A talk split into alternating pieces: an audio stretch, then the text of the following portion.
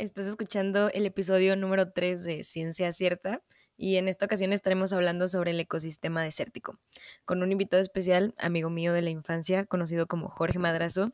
Y aquí en la descripción del episodio les vamos a dejar sus redes sociales para que pues, lo sigan, sigan su trabajo y puedan aprender más sobre la flora y fauna de México. Eh, yo en lo personal lo admiro mucho porque se atrevió a vivir el sueño de muchos niños, que es el de enfocarse en la paleontología, aunque bueno, él estudia como tal biología, y bueno, pues no es nada común de que encontrarse gente con esta profesión. No, para nada. Hay poca gente que decide entrarle a, los dinosaurios sobre todo, ¿no? Así y pues en este episodio nos comparte mucho sobre su pasión por la exploración, este, su trabajo y lo que ha hecho él para concientizar a las personas sobre la biodiversidad, porque pues aunque no queramos, tenemos que entenderla para poder coexistir con ella.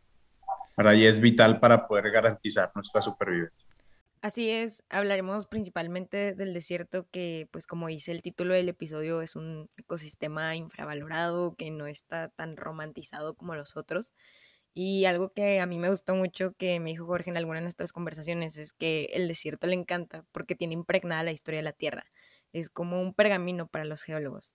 Y bueno, también nos va a compartir eh, pues sobre su experiencia, sus motivaciones eh, para hacer lo que él hace ahorita porque siendo sinceros, aparte de compartirles contenido científico, creemos que también está padre hablar de la vida y de los obstáculos y pues cosas que nos han hecho llegar a donde estamos, ¿no? O sea, al final, pues creo que todos nos podemos relacionar de alguna forma u otra con estos conflictos internos que tenemos.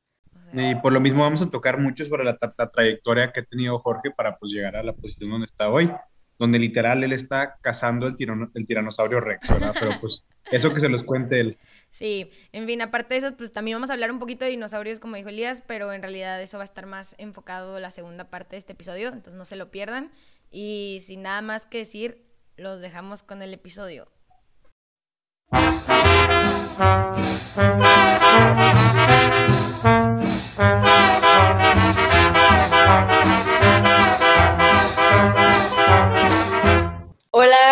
Muy buenas tardes, noches, días, a la hora que nos estén escuchando. Bienvenido a este miércoles de Ciencia Cierta, en donde tus cuasi ingenieros favoritos, yo, Diana Checa, y mi amigo Elias Murra, tendrán un invitado especial. Y bueno, Elias, ¿cómo estás? Y andamos, Checa, al 100. ¿Estás lista para el tema de hoy?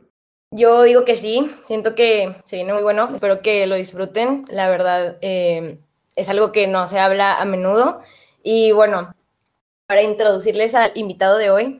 Es un amigo mío de la primaria y parte de la secundaria, originario de Saltillo, Coahuila. Él es biólogo de la Universidad Autónoma de Nuevo León. Y bueno, su nombre es Jorge Madrazo. ¿Cómo estás? ¿Qué Diana? ¿Cómo están? ¿Cómo están todos los que estén escuchando? Eh, yo soy Jorge Madrazo y, pues, como dice Diana, como decía hace rato, los que ustedes son los cuasi ingenieros, yo soy un cuasi biólogo pero ahí, ahí le llevo y, estoy muy emocionado de, mi carrera, de lo que estoy haciendo. Y aquí de, compartirles lo que pueda.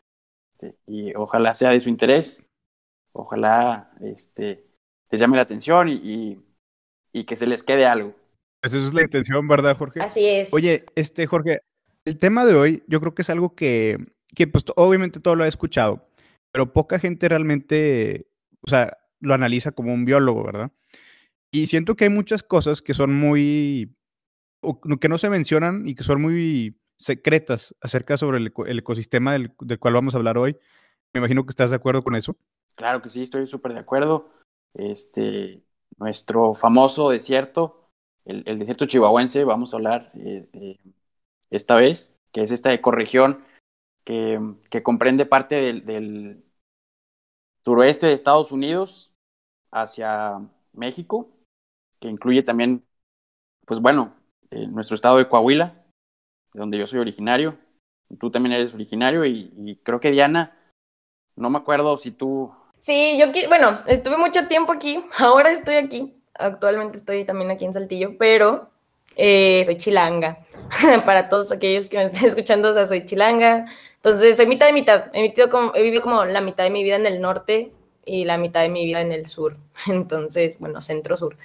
Y sí, pues está súper interesante y más que, pues es algo que tenemos en México y creo que es pues ocupa un montón, o sea, pues, la región norte, la neta, es que es la que tiene más extensión, o sea, hasta donde yo tengo entendido, eh, pues, Coahuila, Sonora y todo. Hablando de extensión, ¿por qué, qué tan grande es el desierto? Estamos, vamos a hablar del desierto chihuahuense, ¿verdad? En, ¿Qué tan grande es? Pues bueno, es una ecorregión muy importante que tenemos en, en la parte de Aridoamérica. No sé si ustedes se acuerdan de, a lo mejor les daba flojera cuando estaban más jóvenes en, clase de geografía o así, o de historia, que teníamos Mesoamérica y Aridoamérica.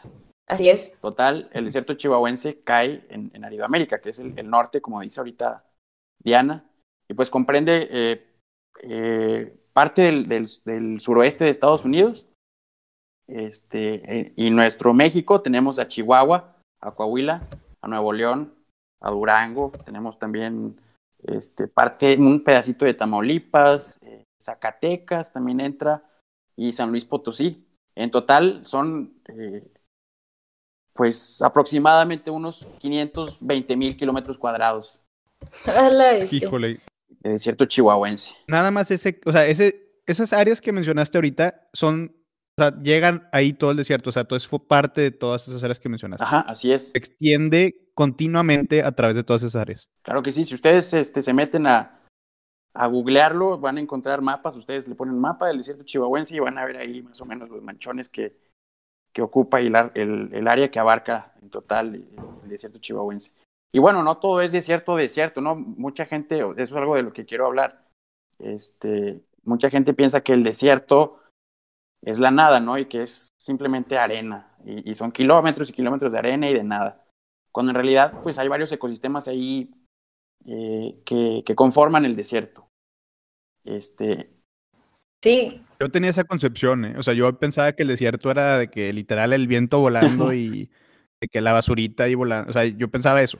No, es que, es que igual eres de tierrón, o sea, también.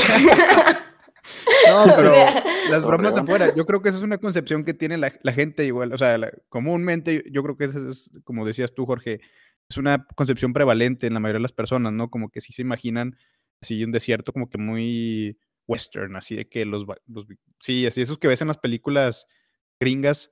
La maroma pasando. Sí, exacto, todo eso.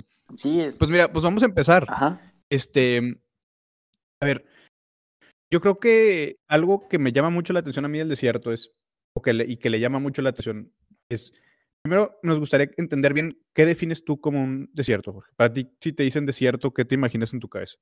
Pues mira, yo eh, ya como biólogo y ya como, bueno, como este, casi biólogo, me imagino un lugar para mí, que ya construí mi concepto, que está infravalorado, que está a lo mejor incomprendido, este, que está pues poco atendido, eh, pero que en realidad alberga un montón de vida bien interesante.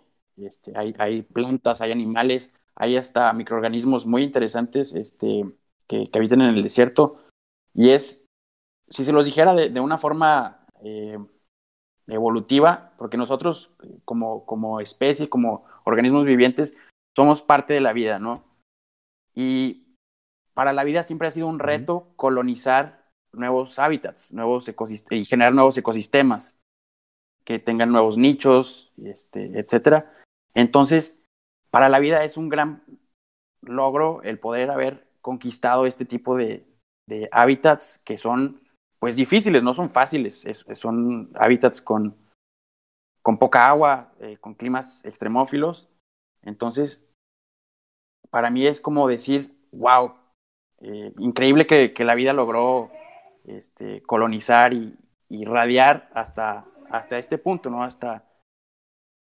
Eh, ahorita tenemos, por ejemplo, a Marte, ¿no? Que, acaba de llegar el, Perseverance allá. ¿Quién sabe qué nos vamos a encontrar allá? Que son, son también hábitats eh, muy, muy secos, extremófilos, parecidos a un desierto. Entonces, este, pues no sé, me hace pensar el desierto a mí que la vida puede conquistar lugares y, lograr retos tan increíbles como, como lo es este, colonizar desiertos, ¿no? Eh, con adaptaciones interesantes. Sí, es que... Ah, es que, por ejemplo, hablando, ahorita que mencionas todo eso, o sea, bueno, digamos que el desierto está menos romantizado Y creo que una vez, pues a mí me contaste que, es como el limbo, ¿no? porque es como donde más claro puedes ver las cosas entre la vida y la muerte. Es como ese ecosistema donde puedes ver eso. O bueno, al menos creo que así lo veo yo también, o sea, yo. Pero, o sea, ahorita que mencionas eso de, Marte y todo esto que, que está súper en boca de todos por, por la exploración espacial. Eh, eh, pues tú dices, como por ejemplo, si llegamos a entender nuestro planeta y nuestros ecosistemas, o sea, probablemente así podemos entender otros, ¿no? Y yo estaba leyendo que el desierto de Atacama, bueno, es de los que menos precipitación tiene, o si no, corrígeme si es el que menos en el mundo. Estás en lo correcto, es el, es el desierto más árido del mundo, es el desierto más árido del mundo. Totalmente correcto. Ajá, Ok, entonces, o sea, y ahí estaban haciendo pruebas para Marte, o sea, para entender la vida en Marte. O sea, entonces, como tú dices, o sea, ese tipo de ecosistemas tan hostiles y que han hecho... Ah, bueno, pues esto genera mi siguiente pregunta. este, pues que, eh, que los animales tienen estas adaptaciones y bueno, te quisiera preguntar cuál es como tu adaptación favorita y, y qué piensas al respecto de eso y, y bueno, sí, básicamente eso. Ok, pues bueno, eh, esa es una pregunta muy interesante, es una muy buena pregunta. Y para el desierto, eh, pues bueno, nosotros como humanos, ¿qué es lo... Si ustedes se dan cuenta, en, todas las clases de geografía, eh, de historia, las grandes civilizaciones y la vida comienza a partir del agua. Es un recurso invaluable, es un recurso que la vida necesita para, pues para darse, ¿no? Este, todas las grandes civilizaciones están eh, hechas al lado de, ríos. Mesopotamia, tenemos eh, el Egipto al lado del Nilo, etcétera, ¿no? Este, entonces, lo más interesante aquí del desierto es que hay muy poca agua. Entonces, esto ha forzado, estas son presiones eh, ambientales y presiones evolutivas que actúan sobre, los, sobre la vida para que la vida diga, bueno, lo estoy poniendo como muy burdo, ¿no? Pero para que la vida se invente formas que aguanten ese tipo de, condiciones de poca agua y que puedan sobrevivir ahí. y, eso este, se pudiera decir, eh, no sé si han jugado videojuegos, pues los, los perks, ¿no? Cuando tú tienes eh, Tu, no sé, tu, tu monito, lo que tú quieras, tu avatar, y le agregas perks para poder, eh, no sé, este, ser más fuerte, ser más rápido, etcétera. Pues más o menos así son las, Pokémon. Haz cuenta. Más o menos así son las, las adaptaciones evolutivas, las, las formas de vida. Ajá, si quieres pregúntame. No, nomás iba a decir, o sea, como que la forma en la que los alemanes van ganando sus habilidades para sostenerse en ese tipo de exactamente, ambientes tan áridos. Exactamente, entonces este, los animales buscan una forma a través de generaciones y con buenos genes, y etcétera, etcétera, van generando esas adaptaciones o, o si les quieren llamar perks evolutivos, ¿no? Entonces, muchos de los animales, es más, la, gran mayoría, si no es que todos los animales que viven y habitan en el desierto, las plantas, los microorganismos, han desarrollado estos perks evolutivos que, les permiten sobrevivir ahí. Y muchos de ellos eh, van eh, en cuanto al, a sobrevivir con poca agua, con poco alimento. Este, uno de ellos, pues bueno, a mí me gustan mucho los cactus. Este, no sé, a lo mejor a ustedes no les llama la atención tanto, pero además de ser tan bonitos. Ay, a mí sí. A mí también me gustan Están bien bonitos. Con sus formas geométricas tan preciosas y, este, eh, tan perfectas, también tienen unos perks evolutivos muy interesantes como la suculencia, que es eh, que tienen células especializadas para, para adaptar agua, digo, para alojar agua, eh, lo más que se pueda. Aprovechan llueve muy poco en el desierto, entonces cualquier lluviecita que hay absorben toda el agua que pueden y se, se, la, guardan como si fueran cisternas, ¿no? Como tinacos y por eso están gorditos. También sacrificaron su forma de las plantas normales, que por ejemplo, pues son plantas que están estiradas, que tienen ramificaciones muy abiertas, con hojas, etcétera. Eso pues no es económico en un desierto, eso es muy riesgoso y y pues no todas las plantas eh, podrían sobrevivir a eso. Entonces, lo que han hecho los cactus, lo que hizo la naturaleza con los cactus, lo que hizo la evolución con los cactus, es, pues, ¿sabes qué? Vamos a hacernos más eh, comprimiditos, vamos a decir, por eso tienen esas formas globosas, esas formas redondas, esas formas columnares, y que no tienen ramificaciones, tienen muy pocas ramificaciones, si acaso. Este, pero eso les ha permitido tener su agua, su, su recurso hídrico que es tan valioso en el desierto, cerquita de ellas, de estas plantas, de los cactus, sin que se les escape. Además, también tienen, o sea, bueno, ya si nos queremos meter muy a fondo, eh, un metabolismo especializado, eh, porque respiran por la noche. Pero bueno, no sé si tengan otra pregunta. ¿No, respiran durante el día entonces? O, Bueno, esto es algo interesante porque los, los, las, las plantas tienen un, ciclo metabólico, el de la fotosíntesis, este, en el cual absorben energía eh, solar, como todos conocen o supongo que conocemos. Es algo que vemos en, biología desde que estamos pequeñitos y pues lo que hacen es absorben esta luz y por medio de rutas metabólicas lo convierten en azúcares, además, eh, eh absorben, haz de cuenta, dióxido de carbono, luz del sol la metabolizan, producen sus azúcares para comer y liberan oxígeno, que es el que nosotros respiramos. Pues bueno, las cactáceas lo hacen diferente. Como el sol es este, sumamente peligroso en el desierto, ellas mantienen sus poros este, cerrados para no perder, para no deshidratarse. Entonces esperan a que sea de noche para abrir sus, sus poritos por donde absorben este tipo de, de cosas como el dióxido de carbono y, y el, y el, la luz solar para en la noche poder hacer todos sus procesos y, no desecarse, ¿no? Es, es, muy interesante.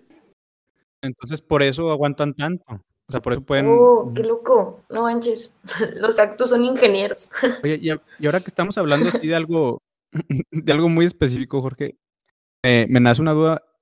Tú que pues ya lo conoces a fondo y como tenemos tiempo limitado, quería preguntarte, ¿cuál es el animal o la especie eh, que más te, hace interesante el desierto o, o, por qué es tu favorito cierto, cierto especie o animal o lo que sea, si tuvieras que escoger uno?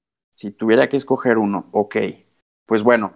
Los bueno, iba a decir una pregunta medio tonta, no, todos desaparecen, pero me imagino que, que tienen una, una relación muy fuerte para que puedan coexistir. Entonces, sí, todo adelante. Exactamente, eso es, de hecho iba a hacer un paréntesis ahí, porque lo, lo interesante de los ecosistemas es que lo forman las, las formas de vida, o sea, los, los organismos. Ellos forman los ecosistemas junto con sus ambientes, claro, o sea, con, con lo que hay ahí en ese espacio físico, ¿no? Si tenemos eh, minerales, si tenemos agua, si tenemos un clima tal, los organismos vivos aprovechan este tipo de ambientes y junto con sus interacciones eh, con este ambiente y con otros seres vivos, forman ecosistemas. No sé si me explique. Sí. Haz cuenta que es, es un tejido que, que, que, va de la mano, todo va de la mano. Entonces, es un equilibrio perfecto con su, con su caos, con su paz, con su armonía. Siempre están. Es, es muy dinámico. Es, eso también es precioso de, la, de la biología, de, de, de, lo que estoy estudiando. Me encanta eso. Y en el desierto lo puedes ver porque es, es frágil hasta eso. Es, es, un, es un, un lugar frágil. Entonces, yo no podría escoger uno así en específico porque todos forman eh, parte de, del ecosistema desértico, de los, de los matorrales, del, de los, eh, pues ahora sí que de los desiertos áridos, muy áridos y semiáridos, los, los hábitats semiáridos.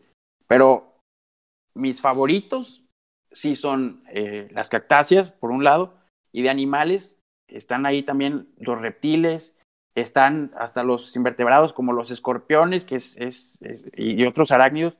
Es increíble que ellos pueden sobrevivir toda la vida sin tomar una gota de agua. Hay, hay varias especies que, que, sobreviven sin, sin tomar una sola gota de agua. Los escorpiones toda la vida y llegan a vivir toda la vida. Eh, 10 años, 10, 10, 12 años. Eso es este, algo que me parece sumamente impresionante que, que se pudiera de alguna forma explorar o investigar para, para pues aprovecharse en, en, en, cuanto a cómo nosotros podemos sacarle beneficios al agua o, utilizarla de una mejor manera más sustentable, porque como, te, como les digo, son, son animales, los, los escorpiones, eso sí es algo muy interesante, que pueden vivir toda su vida sin tomar agua. Claro que comen, ¿no? También eso es interesante en todos los animales que viven en el desierto, tienen metabolismos muy avanzados que les ayudan a, cuando comen algo, pues extraen todos los fluidos que se puedan de ese alimento, de ya sea un fruto, ya sea otro animal, y, y, pues así se hidratan. Es, es, es increíble, es, es maravilloso y, y pues a mí me encanta, ¿no? Sí, eso es, está súper cool, o sea, todo lo que pues alguna vez platicamos de, pues de biomimética, ¿no? Y como que a lo mejor y poder entender, o sea, la comprensión de eh, esos organismos o de ese tipo de animales eh, nos pueden dar muchas respuestas a cómo nosotros podríamos prevalecer en un futuro que pues a veces cambia como una pandemia, o sea, eh, y pues también pues lo que se viene, ¿no? O sea, en cuanto a quién sabe qué va a hacer con todas estas cosas de de lo que pasó ahorita de las heladas también, ahorita acá en el norte y todo eso. Entonces, eso está súper interesante, pero, ¿sabes qué también te iba a decir? Que yo creo que, bueno, aquí para que nuestra audiencia sepa, eh, Jorge tiene un interés muy grande por la paleontología. Entonces, digamos que yo creo que tus animales, o sea, tienes, o sea, como biólogo no puedes elegir tu animal favorito, o sea, eso, eso es obvio, pero yo creo que si tienes un, como pues digamos que sí tienes unos, pero ya no, ya no están, ya no viven, ya no más ves sus restos, ¿no? Claro. y creo que eso nos interesó a todos en algún momento y tú estás de que living the dream, porque aquí yo quisiera que nos platicaras un poquito de cómo, este, pues, qué has hecho tú también, porque Jorge ha estado involucrado en algunas investigaciones aquí en nuestro desierto mexicano en cuanto a esto de la paleontología y pues así un breve, un resumen breve de cómo acabaste ahí y pues algunas como facts que nos quieras compartir de eso para que más gente se entere de lo que tenemos aquí en México.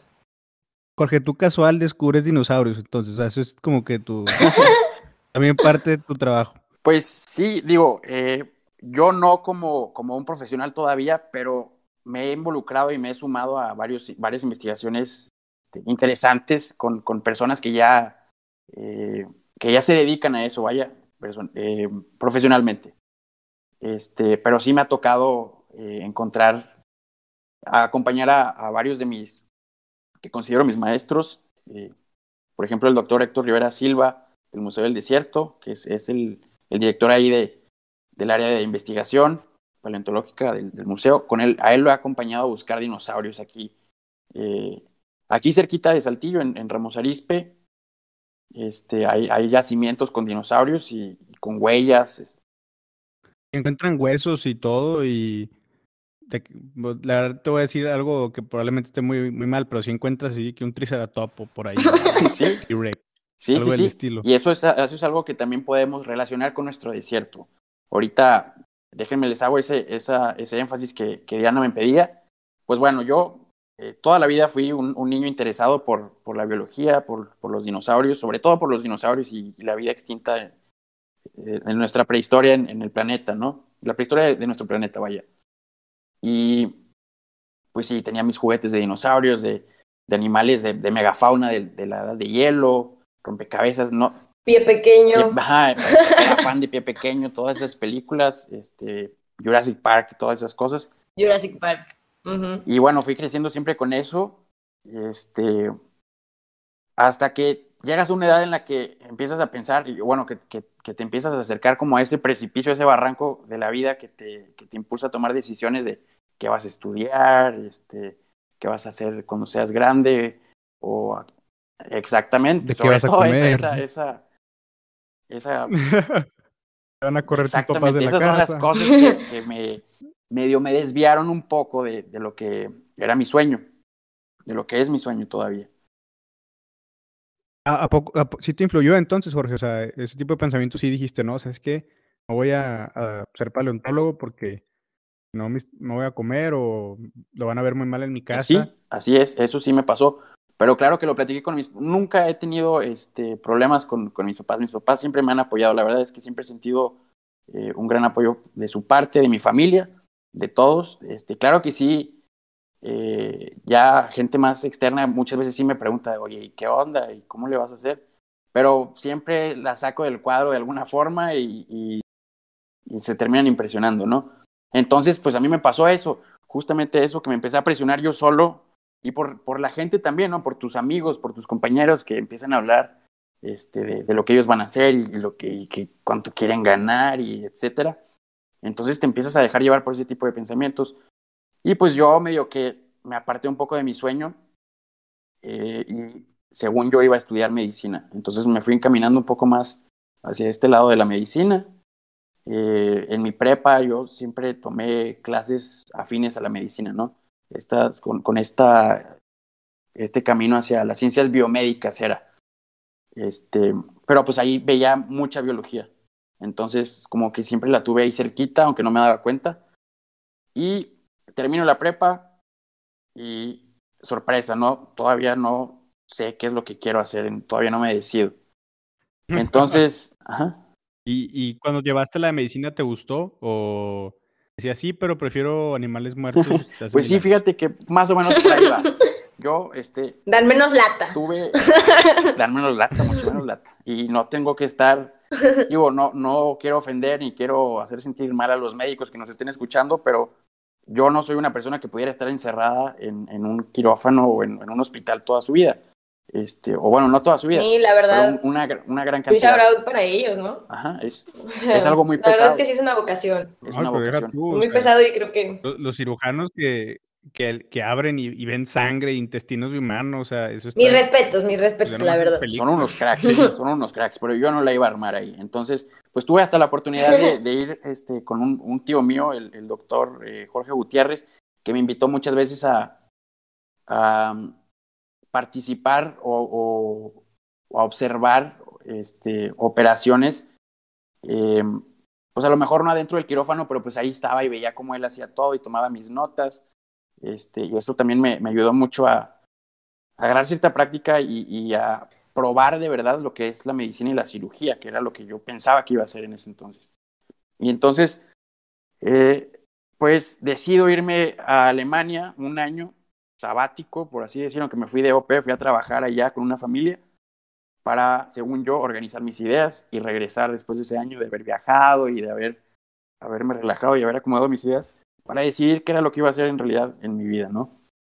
Entonces, estoy allá, me la paso excelente, este, conozco muchos lugares, viajo, me, me relajo, etcétera, y luego regreso y todavía no sabía qué, qué, era lo que quería hacer, o sea, no, no, Igual. Binder. Regresan, regresé a donde estaba, donde, donde había dejado todo, ¿no?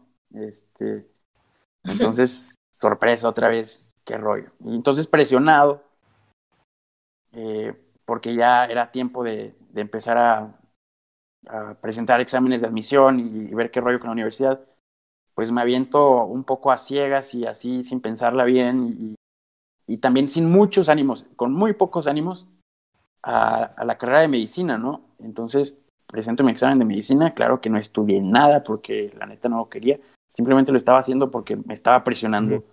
Eh, la vida, o yo solito en mi cabeza me estaba presionando, porque en realidad mis papás no me estaban presionando mucho, sí estaban, sí me decían, oye, ¿qué onda? Pero no me estaban diciendo como que ya, métete a estudiar porque, este, bla, bla, bla.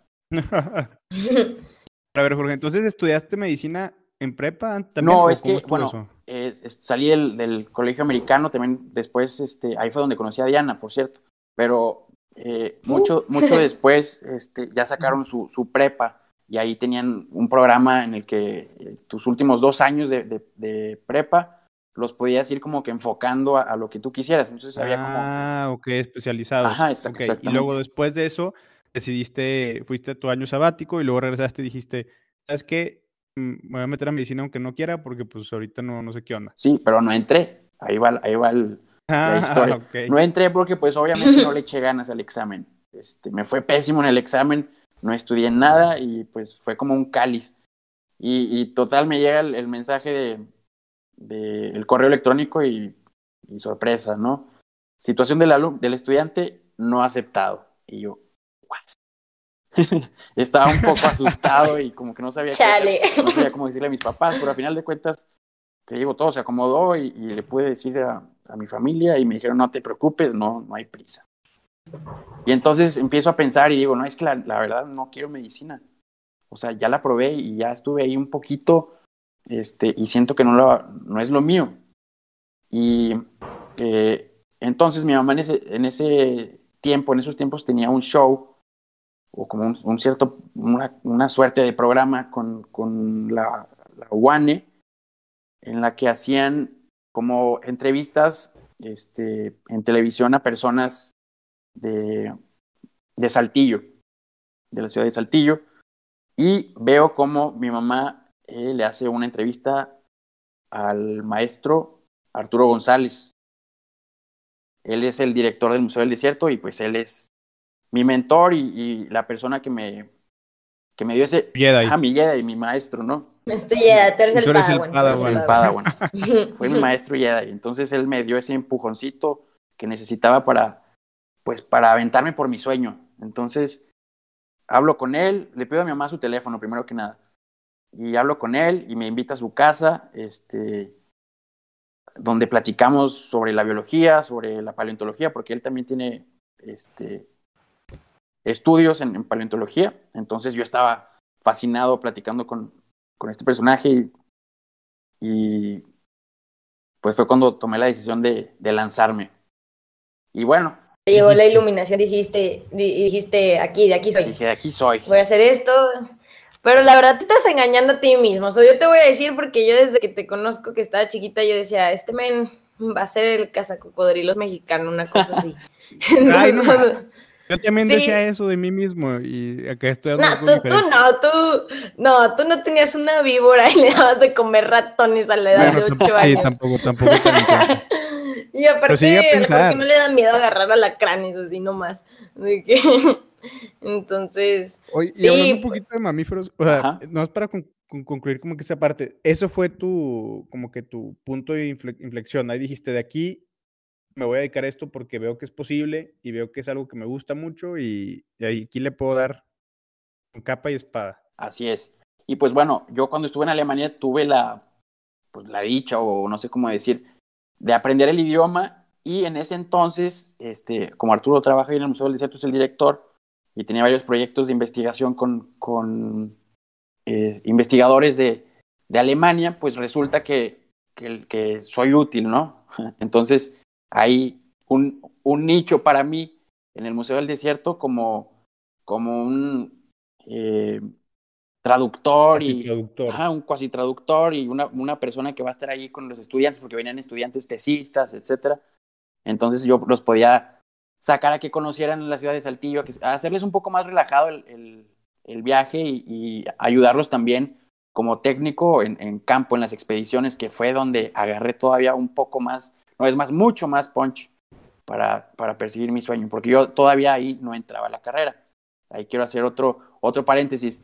Llego, entonces hablo con Arturo, total, me, encanta la idea de ser biólogo y me empiezo a preparar para ser biólogo. Este, y yo quería entrar a la UNAM, a la, Autónoma de México, ¿no? Pero en ese entonces la, la UNAM, pues, estaba en huelga y, además este, no me fue bien en el examen también. Y eso que le eché un chorro de ganas y me preparé muy bien. Estuve a, cortos 16 puntos de, de entrar a la, a la facultad de, biología de allá que yo quería, en Ciudad Universitaria. Y pues bueno, eso me dio también otro, como otro, fue otro golpe de la vida, ¿no?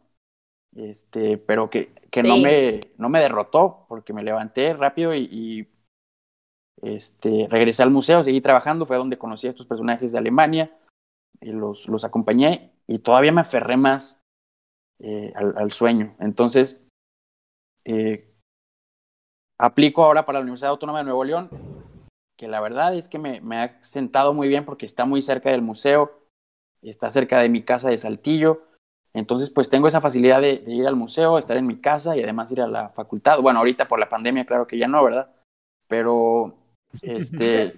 todos, todos extrañamos. Todos, sí, todos extrañamos la escuela de, cierta forma. Sí, sí, extrañamos un poquito el, a los, estar ahí presentes en, en, clases, claro que sí. Pero, pues sí, eh, tuve esa facilidad y tengo esa facilidad como una, una, una plataforma que me ha servido para, para impulsarme en, en, mi carrera, ¿no? Y en lo que quiero llegar a, a hacer. Este... Sí, y pues te quedó súper bien, ¿no? Porque pues al final, o sea, como tú dices, de que estás haciendo eh, pues ambas cosas, porque de la neta de la CMX a lo mejor y pudiste haber hecho otras cosas allá, pero aquí estabas más cerca del desierto. Claro. Entonces, y resulta que, bueno, ahora sí ya hablando de los proyectos esos que me preguntabas hace, hace unos minutos, Diana, que con estas personas de, de Alemania y, con Héctor, por ejemplo, aquí en Saltillo, en el museo, este, con Arturo, claro, también, y con el doctor Wade Miller, un, un americano, un paleontólogo americano que me ha marcado la vida este, de una forma muy cañona, eh, me empiezan a invitar a ser parte de sus, de sus proyectos este, interesantes. Uno de ellos, el primerito, me acuerdo que fue ir a buscar amonites, que son estos cefalópodos este, extintos. Un cefalópodo son, para no hacerles el cuento largo, los pulpos y eh, los calamares. ¿Pulpos? Ajá, entonces, no sé si ustedes han visto los, el típico, el amonite, si conocen los amonites, este, son estos. O sea, el amonite es como el Nautilus, pero muerto. Exactamente. ¿O estoy mal? El Nautilus, bueno, el Nautilus es otra cosa, ¿no? Es, esa parte. ¿Qué, es un Nautilus? Estoy de que. Eso es. pues que para que la gente también sepa. La, está bien, está bien. No, la neta, sí, sí, tienes razón. Ahí va. Bueno, un Nautilus y un. Ese es otro cefalópodo. Son animales que tienen eh, un cuerpo blando este, que no son ni peces, son marinos, no son ni peces ni son animales este, como mamíferos, son, son algo aparte, ¿no? Son los pulpos, son los, los amonites, son los que están extintos, este, son los calamares y son estos nautilus que, que Diana menciona. No sé si has visto eh, eh, Fibonacci. Fibonacci, ajá. perfecta. ¿Has visto la... la... figura de Fibonacci? Sí, no, o sea, es el caracolito. Pero yo pensaba que era un caracolito hasta que dijiste ahorita que es un pulpo. Ah, no, eso. Además, me yo pensé. Ajá. Me creo que tenía así como que una, una cubierta por afuera, pero claramente no. Entonces, era, era blando todo su cuerpo, como si fuera un gelatinoso. Casi, casi. Pues casi, casi, sí, tienen una, una textura como la de un pulpo. Es, es, es literalmente como si fuera un calamar o un pulpo que que su cuerpo blando en sí está dentro de esa concha o de ese, pues sí, esa concha, ese caracolito que tú dices, este, y que estuvieron desde hace al menos 300 eh, millones de años, si no es que más.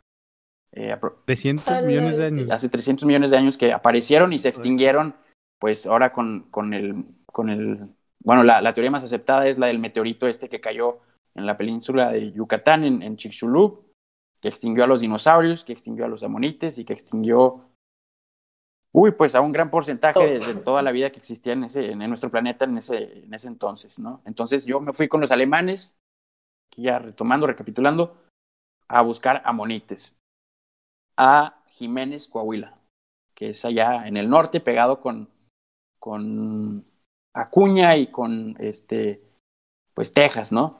Piedras Negras. Ajá, Piedras Negras. Entonces, está el río Bravo y varios cauces del río Bravo que están secos tienen yacimientos fósiles de estos animales, que son animales marinos, los, los amonites, ¿no? Entonces, yo maravillado de encontrar, o sea, voy caminando así en, en el desierto, porque es desierto también, este, en el desierto y de repente llego como a, un, a unos lugares donde son, es pura roca caliza, que es esta roca gris, este, que pueden ver en, en, no sé, en la Huasteca y en, en Monterrey.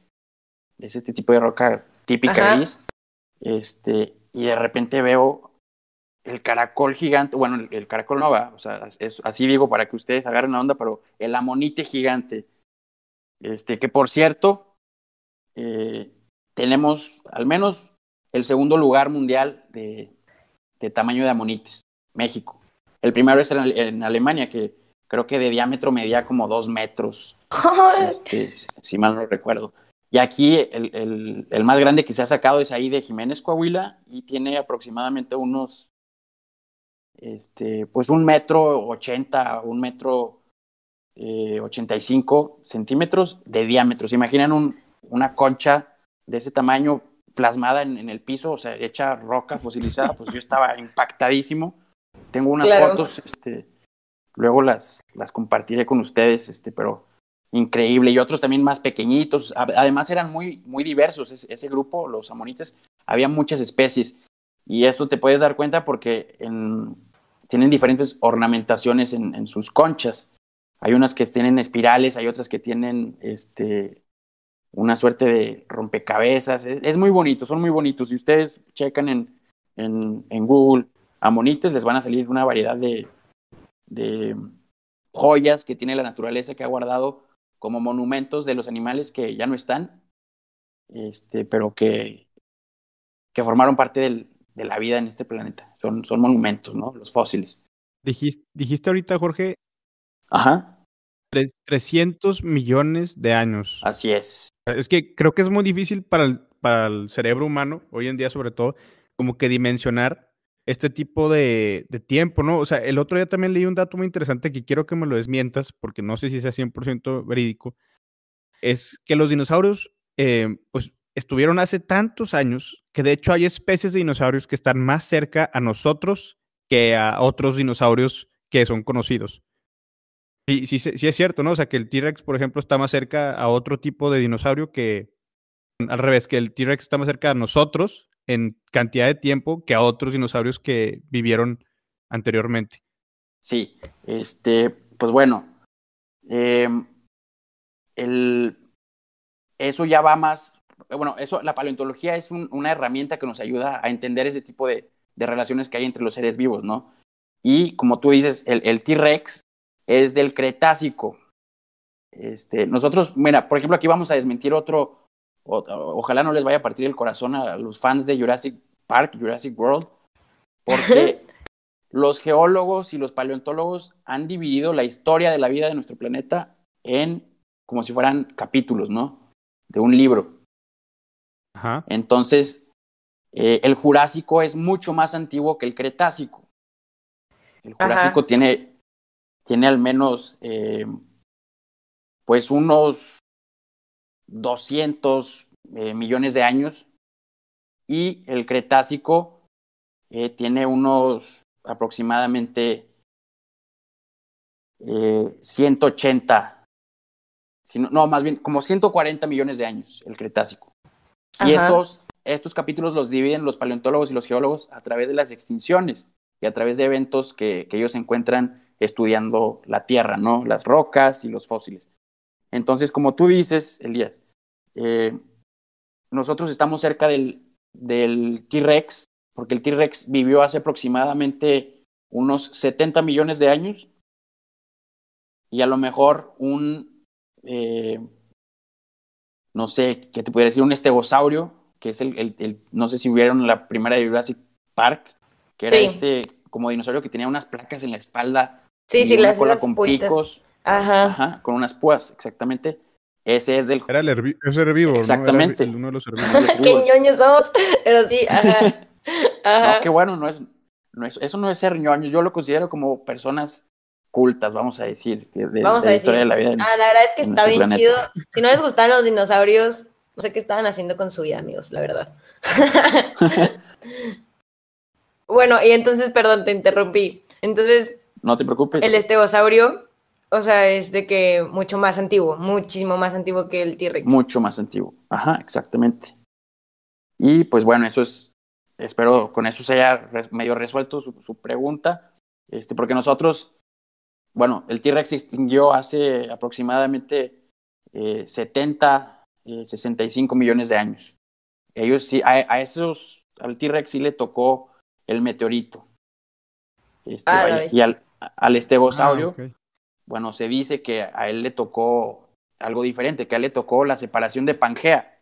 No sé si se acuerdan de Pangea, que era este supercontinente. Este, pues en algún momento ese supercontinente se separó hace millones de años y eso provocó cambio climático, eh, terremotos, tsunamis, actividades volcánicas, que pues obviamente eh, no todas las formas de vida lograron resistir, entre ellas varios dinosaurios del Jurásico. Pero no se extinguieron por completo los dinosaurios y volvió, volvieron a aparecer nuevos dinosaurios en el Cretácico como el T-Rex, que después llegó este meteorito y, se los llevó. No sé si me expliqué. Pero entonces sí es verdad, o sea, el T-Rex estuvo hace 65 millones de años y el estegosauro, por ejemplo, estuvo, dijiste en el Jurásico, ¿no? En el Jurásico. Hace 300 más o menos. 200. Entonces la diferencia, que, la diferencia que tienen entre ellos es más grande que la que nosotros tenemos con el T-Rex. O sea, de alguna manera nosotros somos, estamos más cerca de haber visto un T-Rex que un estegosaurio. Exactamente, exactamente. Digo, este, es, obviamente ahorita los números que estoy diciendo no son 100% acertados, pero son eh, muy... Aproximaciones. Muy, aproximación. todos ingenieros, todo es aproximado. aquí se vale. Aquí, se vale. Redondeamos como a tres del típico de no, pues da 498 en, en el reino. Ah, suele a 600 así de qué. Sí, pues. Entonces, pero sí. Es que tuve que hacer ese énfasis porque, pues, si, si me está escuchando algún paleontólogo, algún biólogo, no se me vaya a enojar y no me vaya a decir, no estés desinformando a la gente porque, pues, es algo que, que, buscamos evitar, ¿no? Como, como profesionales. Claro. Pero, pues, bueno, aquí aclarando que son aproximados, ustedes pueden checar la, la la escala geológica de, la Tierra en Google y ahí pueden este, checar también. O en otro capítulo podemos platicar de eso, no hay problema. Sí, de hecho, eso es lo que te vamos a decir. yo creo que el tiempo, sí, ya, se acabó el tiempo, como hace 15 minutos, de hecho, el primer capítulo. Pero es que estaba muy bueno. que hacer otro. Está muy bueno y, y, o sea, está, está muy chido. Entonces, la verdad, siento que todavía hay muchas cosas que podemos platicar. Entonces, yo le diría a la audiencia que si se quedaron en un cliffhanger de más cosas sobre dinosaurios y que aparte son mexas, que este, bueno, que nos escuchen en el siguiente capítulo. Igual para ya como que acabar con algunas otras curiosidades del desierto y otras cosas que nos quiera compartir Jorge, porque creo que tu profesión se da mucho también hacer este énfasis en que pues todo lo que está ahorita de moda y no es que sea moda, es que debe ser ya una realidad en donde debemos de evitar nuestro pensamiento antropocentrista o decirlo así egoísta y que todo gira alrededor del humano y coexistir con más especies. Entonces, para esto aquí le vamos a cortar para que sea un poquito más Mm, digamos, porque luego la gente no se echa los podcasts completos, yo los, los conozco, los conozco. Entonces, este, pues no sé si nos quieras, igual vamos a dejar en la descripción tus redes sociales, si quieres dejar alguna, y pues aquí para acabar este capítulo y que nos escuchen el siguiente. Claro que sí, yo les paso mis, mis redes sin problemas. Así es, entonces chequen la descripción de este episodio y pues espérenos para el siguiente de Ciencia Cierta, para culminar con esta plática tan cool del desierto. Este, bueno. Ya está. Nos vemos en el siguiente capítulo. Y pues, sin nada más que decir, Elias. Hasta, luego.